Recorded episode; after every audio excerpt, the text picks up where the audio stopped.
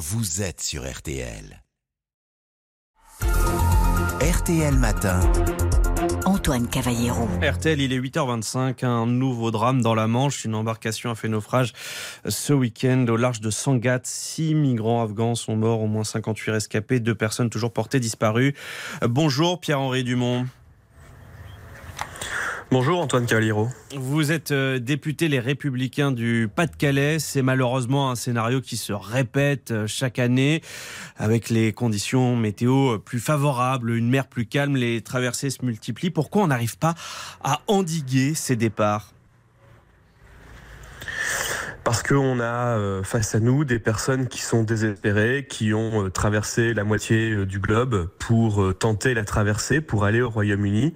Et quand on est à Calais, quand ils sont à Calais, c'est trop tard. Vous savez, quand vous êtes le long de la digue du front de mer de Calais, vous voyez les côtes du Royaume-Uni, vous n'allez pas vous arrêter à 30 km quand vous venez d'Afghanistan, d'Irak, d'Iran, de Syrie, du Vietnam, alors que vous avez déjà pris tous les risques et qu'en plus vous avez déjà payé les passeurs. Le secrétaire d'État chargé de la mer, Hervé Berville, est venu sur place samedi. Il a promis une lutte implacable contre les réseaux de passeurs.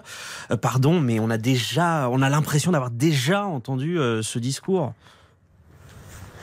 Oui, on a déjà entendu ce discours. De la même façon, euh, on a déjà fait ces mêmes interviews. On se souvient du drame qu'il y a eu en novembre 2021, euh, ce grand drame qui a fait plusieurs dizaines de morts dans, la Manche. Si rien ne change, si des décisions fortes ne sont pas prises, on continuera d'avoir ce genre d'entretien, ce, genre de, de, de remarque qui fait que bah oui la lutte contre les passeurs très bien mais euh, que se passe-t-il à côté? Vous savez euh, il y a eu plus de 10 000 tentatives de départ qui ont déjà été euh, arrêtées par les policiers par les gendarmes depuis le début de l'année sur les côtes Manche-Mer du Nord. Malgré tout cela on a eu plus de 10 000 traversées qui ont réussi et évidemment qu'il y a dans ce lot des drames et des drames qui transforment petit à petit la Manche la mer du Nord en nouvelle mer Méditerranée. C'est à cela qu'il faut mettre un terme. C'est pour ça que j'ai fait plusieurs propositions. Qu'est-ce qu'il faut euh, faire concrètement selon vous bah, concrètement, pour moi, la première et la plus importante, c'est de faire de Calais, du Calaisie, du littoral Manche-Mer du Nord, un territoire zéro migrant. Une fois qu'ils sont à Calais, une fois qu'ils sont sur le littoral, c'est trop tard. Les réseaux de passeurs sont à proximité, euh, ils les mettent dans leur euh, filet et il les envoie euh, à la mort pour se faire euh, de l'argent. Et donc, lutter contre les passeurs, c'est très bien, mais tant qu'il y a à disposition dans des camps euh, à Grande-Sainte, à Loune-Plage, à Calais, à Marc, dans le long de la rivière Lacanche, plus proche du Touquet, des camps de migrants qui ne sont pas démantelés, avec 300, 400, 500, 800 migrants à disposition des passeurs, il y aura toujours des candidats pour cette traversée. Et donc, il faut faire une sorte de loi d'exception sur une bande littorale de 40 à 50 km, un territoire, je l'ai dit, zéro migrant, où il y a un rétablissement du délit de séjour irrégulier, où toute personne qui est constatée par les forces de l'ordre en situation irrégulière sur le territoire sera colossaux, ça.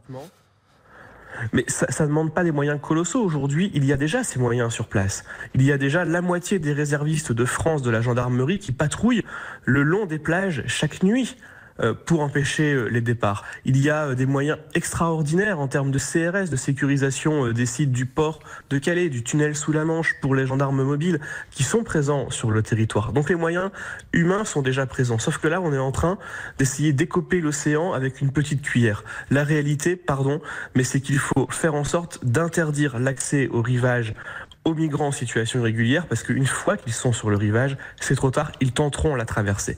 Et donc, plutôt que de vouloir pousser le rocher chaque fois, démanteler euh, les camps une fois toutes les 3-4 semaines, il faut interdire l'accès à ces personnes en situation irrégulière, les envoyer dans l'écras, les renvoyer dans leur pays pour ceux qui peuvent l'être, pour euh, ceux qui ne ah, peuvent pas être renvoyés dans leur pays. Pardonnez-moi, Pierre-Henri Dumont, mais par exemple, là, là, le drame qui s'est déroulé ce week-end, ce sont des migrants afghans. Est-ce qu'on renvoie vraiment des, des, des réfugiés afghans dans leur pays alors qu'on le sait, ça fait un an que les, que, les talibans sont, sont, sont, au pouvoir C'est exactement ce que je viens de vous dire. Pour ceux qui peuvent être renvoyés, les Afghans, ce n'est pas le cas, mais on peut appliquer le règlement Dublin, c'est-à-dire les renvoyer dans le pays de première entrée. Il faut interdire concrètement l'accès au littoral, au rivage. Oui, mais là, ce sont les pays d'entrée qui vont, qui, vont euh, élever la voix contre la France.